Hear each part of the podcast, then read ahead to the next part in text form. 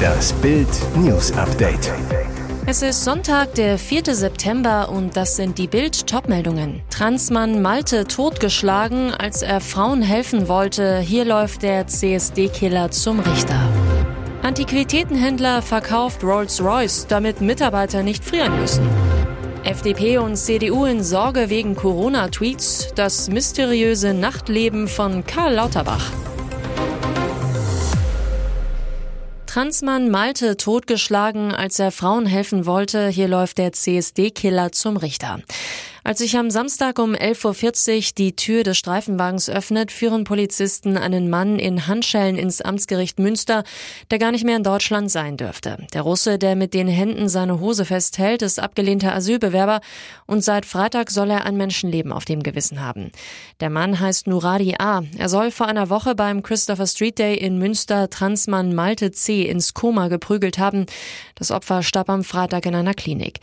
Der Fall angeblich ohne Auslöser Auslöser soll A nach Bild am Sonntag Informationen drei lesbische Frauen aggressiv attackiert haben, soll sie als lesbische Huren beschimpft haben.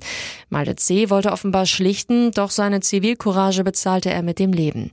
A. schlug Malte mit der Faust ins Gesicht und das wohl sehr heftig. Nach Bild am Sonntag Informationen soll Nuradi A. im Jahr 2017 deutscher Jugendmeister im Boxen gewesen sein. Das Opfer verlor das Bewusstsein, krachte mit dem Hinterkopf auf den Asphalt. Eine Woche kämpfte er auf der Intensiv Intensivstation um sein Leben.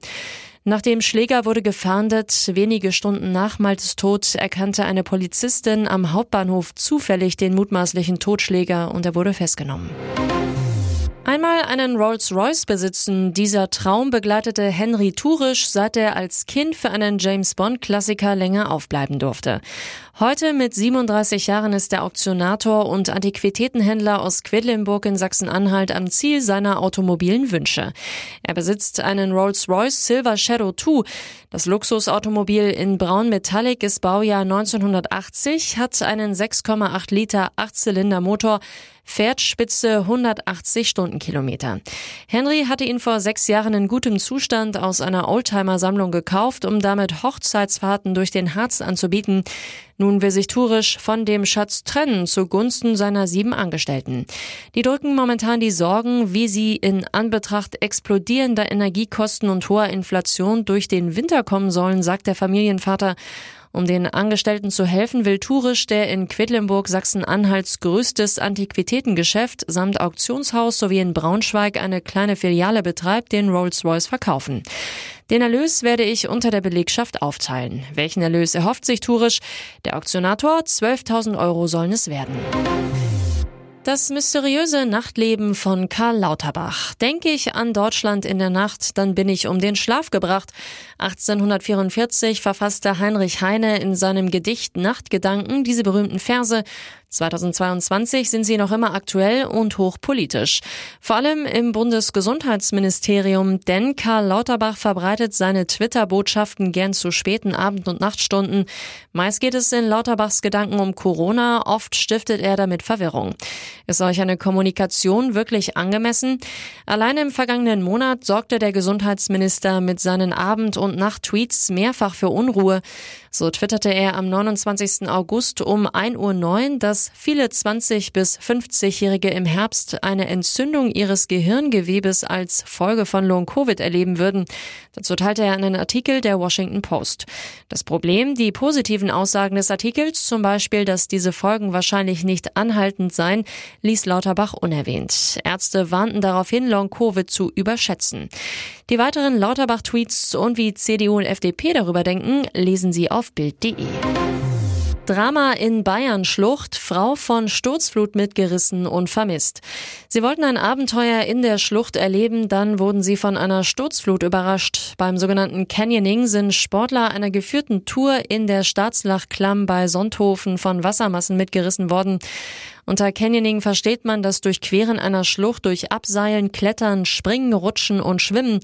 Einige der Sportler seien am Samstagmittag nach einem starken Gewitter zunächst vom schnell ansteigenden Wasser eingeschlossen und schließlich weggespült worden, teilte die Polizei mit. Zwei Männer wurden demnach zum Teil schwer verletzt. Eine Frau der Gruppe wird noch immer vermisst. Laut Medienberichten soll es sich um eine 27-Jährige handeln. Eine groß angelegte Such- und Rettungsaktion musste laut Polizeiangaben aufgrund der Dunkelheit abgebrochen werden. Sie soll am Sonntagmorgen weitergehen. Ihre Obsession, Musik und Sex. In einem neuen YouTube-Video spricht Madonna jetzt offen wie selten zuvor über die Dinge, die ihr am Herzen liegen und Ereignisse in ihrem Leben, die sie bereut. In dem rund siebenminütigen Clip bewirbt die Pop-Ikone ihr neues Compilation-Album Finally Enough Love 50 Number Ones. In dem Video tänzelt die Sängerin über ein ländliches Anwesen und beantwortet einer unsichtbaren Verfolgerin 50 intime Fragen. Ganz nebenbei offenbart Madonna dabei, was sie neben ihren musikalischen Plänen am meisten bewegt. Und das ist ziemlich eindeutig. Als die Stimme hinter der Kamera nach ihrem größten Laster fragt, sagt Madonna frech, Sex. Dieselbe Antwort gibt es auf die Frage nach Madonnas Sternzeichen, was sie im Leben motiviert und was ihrer Meinung nach der Grund für ihre erfolgreiche Karriere ist. Gar nicht so geil, pardon, findet die Charts Queen dagegen zwei Ereignisse aus ihrer Vergangenheit. Auf die Frage, was sie bereut, sagt Madonna, dass ich geheiratet habe. Beide Male. Und jetzt weitere wichtige Meldungen des Tages vom Bild Newsdesk. Dem Sommer geht die Puste noch nicht aus. Nächste Woche nochmal Temperaturen bis 31 Grad. Unser Sommer hat noch gar keine Lust auf Herbst. Zum Wochenstart sind erneut um die 30 Grad drin oder sogar mehr. Auslöser für die Warmluftdüse am Rande eines Hochs über dem Nordmeer und Skandinavien gelangt von Osten trockene und mäßig warme Festlandsluft in die Nordosthälfte Deutschlands, teilte der Deutsche Wetterdienst mit. Und ein Tief westlich Irlands lenkt dagegen feuchtwarme und instabil geschichtete Luft in den Südwesten. Auf jeden Fall gibt es erstmal noch ein paar schöne Spätsommertage, teils mit sehr hohen Temperaturen um oder leicht über 30 Grad, erklärt Diplom-Meteorologe Dominik Jung vom Wetterportal wetter.net.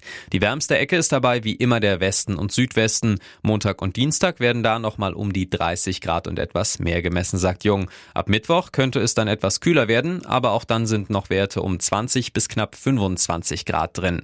Meteorologe Jung, die Betonung liegt aber wieder mal auf könnte, denn je nach Wettermodell ist das unsicher und ebenso kann die warme Wetterlage auch noch ein paar Tage weitergehen. Landregen ist nach wie vor nicht in Sicht.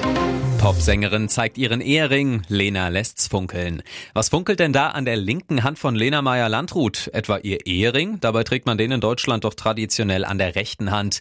Zwar soll mit dem aktuellen Foto eigentlich ihre eigene Klamottenmarke beworben werden, doch neben dem kuscheligen Pullover springt eben auch der funkelnde Ring an Lenas Hand ins Auge. Bild weiß, ja, es handelt sich um den Verlobungs- bzw. Ehering. Ersterer stammt von der Luxusmarke Cartier, zweiterer wurde eigens von einem Schmied angefertigt. Bereits 2020 hatten sich Lena und Sänger Mark Forster das standesamtliche Jawort gegeben, in ganz kleinem Kreis, still und heimlich. Der Termin für die große Hochzeit auf Sizilien stand kurz danach fest. Mit etwa 50 engen Freunden der Familie und dem gemeinsamen Sohn flogen die Partygäste und ihre Gastgeber am letzten Juli-Wochenende nach Palermo ein, um sich dort ein zweites Mal feierlich die ewige Treue zu schwören. Wieso Lena den Ehering an der linken Hand trägt, bleibt offen. Vielleicht, weil es die Seite des Herzens ist. Dramatische Details im Feuerwehrbericht. Anne Hash war 45 Minuten im Feuer gefangen. Es ist eine grausame Vorstellung. Anne Hash starb Mitte August bei einem Horror-Autounfall. Die 53-Jährige krachte mit hoher Geschwindigkeit in einer Hauswand. Das Auto ging in Flammen auf. Nun kam heraus, die Schauspielerin saß noch mindestens 24 Minuten in ihrem brennenden Mini Cooper, bevor sie gefunden wurde. Die Feuerwehr von Los Angeles hatte ihr Möglichstes getan, Anne Hash im brennenden Auto zu finden. Und das war alles andere als einfach. Denn nach Angaben des Nachrichtensenders NBC4 Los Angeles war es aufgrund schwerer Brand- und Rauchbedingungen zunächst unmöglich festzustellen, ob überhaupt eine Person im Auto festsaß. Noch mindestens 20 Minuten dauerte es anschließend, bis die Feuerwehr die schweren Geräte vor Ort hatte, um das immer noch brennende Fahrzeug aus dem Haus zu ziehen, Hash aus dem Auto zu befreien und sie ins nächste Krankenhaus zu fahren. Mindestens 45 Minuten saß ein Hash also noch im brennenden Fahrzeug. Als Todesursache wurde eine Rauchvergiftung in Kombination mit thermischen Verletzungen genannt. Thermische Verletzungen sind Gewebeschäden infolge von Verbrennungen. Weitere spannende Nachrichten, Interviews, Live-Schalten und Hintergründe hört ihr mit Bild TV Audio. Unser Fernsehsignal gibt es als Stream zum Hören über TuneIn und die TuneIn-App auf mehr als 200 Plattformen, Smart Speakern und vernetzten Geräten.